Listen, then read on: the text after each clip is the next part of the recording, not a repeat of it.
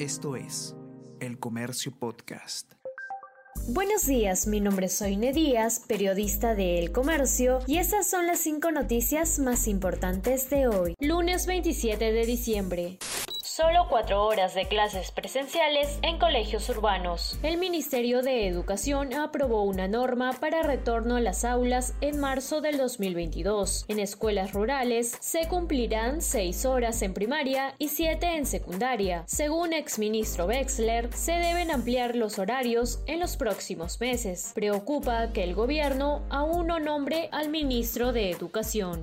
Penalistas indican que Pedro Castillo debe aclarar chats con ex jefe del ejército. Especialistas piden que mandatario esclarezca veracidad de diálogos con Vizcarra. Fiscal de la Nación aún no se pronuncia sobre cuatro casos claves. Pedro Castillo responderá mañana sobre presuntas irregularidades en ascensos de las Fuerzas Armadas.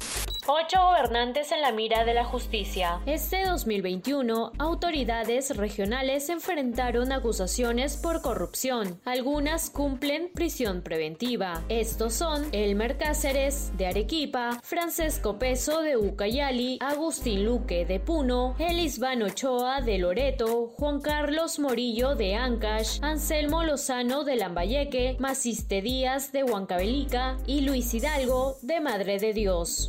Aglomeración y caos en medio del avance de Omicron. En el Perú ya son 71 los casos detectados de la nueva variante. En playas como Agua Dulce no se respetaron el distanciamiento ni el uso de mascarilla. Este era el panorama en el balneario de Chorrillos ayer por la tarde. Ante el desorden, el Ministerio de Salud evalúa cerrar algunas playas por fiestas de Año Nuevo.